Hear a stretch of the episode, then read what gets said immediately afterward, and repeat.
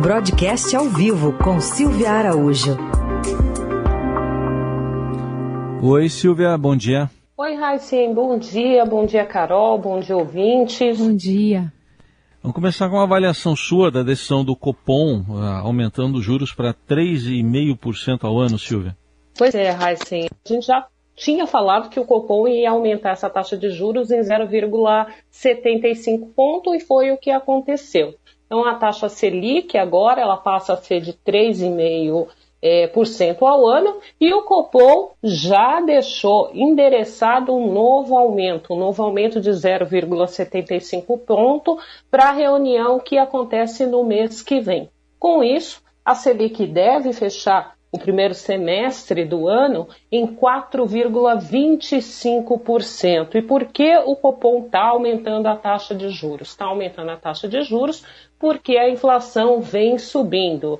Muito embora os diretores do, do Comitê de Política Monetária entendam que a inflação, a alta dos preços, ela é passageira, pelo menos ele deixou bem é, explícito isso no comunicado dessa reunião, já vinha falando isso nas reuniões anteriores, mas reiterou na reunião de ontem que essa alta de preços é passageira. Então, boa parte dos aumentos dos juros nesse ano, pelo menos é, nessa leitura, deve se concentrar no primeiro semestre. Só para a gente lembrar, Heisen, aquele boletim Focus do Banco Central aquele boletim que é divulgado toda segunda-feira, a estimativa para a taxa de juros nesse ano, naquele boletim, é de 5,5% no final do ano.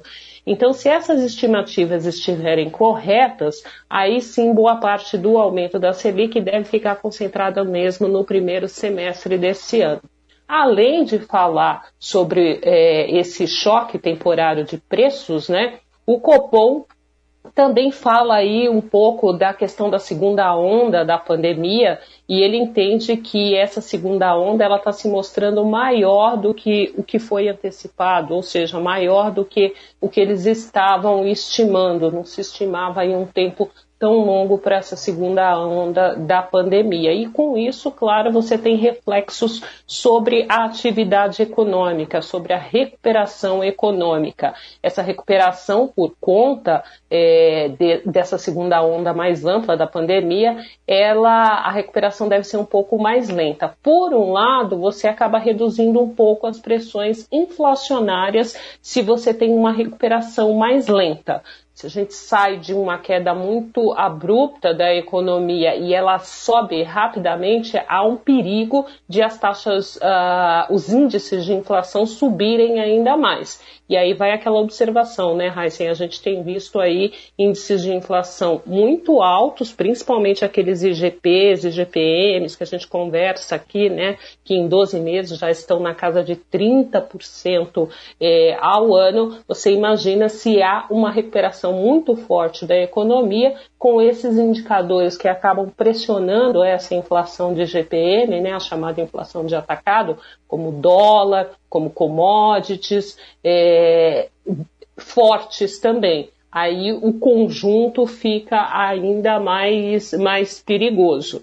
Mas se a gente tem uma recuperação da economia que acabe também recuperando os preços do nosso real, ou seja, com o dólar baixando um pouco e o real se valorizando, aí você tira um pouco é, de compressão é, desses indicadores, também desses indicadores de GPM, que nesse momento são os indicadores de inflação mais altos que estamos observando. E, e em relação às aplicações financeiras de olho nesse, nesse juro mais elevado?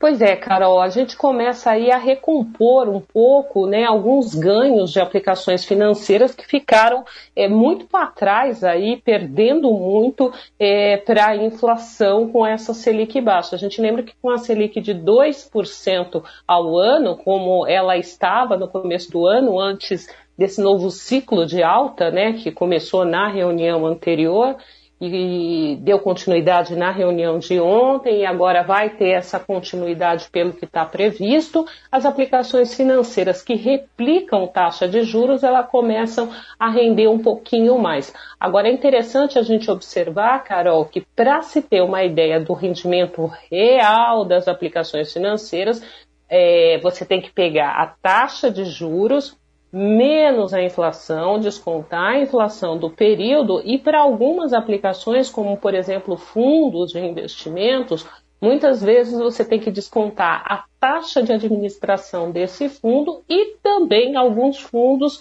eles cobram taxa de performance. Então é, você vai tirando todo, toda essa gordura aí de, de custos né, é, da, infla, da, da taxa de juros, você ainda vai observar ainda taxas muito negativas, rentabilidades negativas nessas aplicações financeiras. E a aplicação financeira aí mais popular, a caderneta de poupança, a gente tem que lembrar que ela paga hoje né, 70% da Selic mais TR, ou seja, a poupança continua sendo uma aplicação é, bem é, desvantajosa nesse sentido de trazer uma rentabilidade real para o aplicador. A única vantagem da poupança com relação aos fundos é que a poupança, é, sobre os rendimentos da poupança, não incide a, o imposto de renda.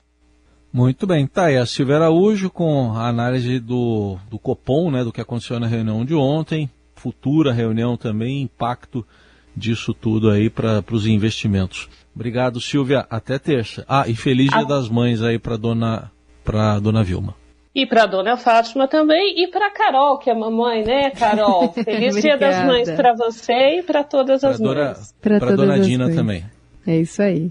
É isso. Um beijo, Silvia. Beijo, gente.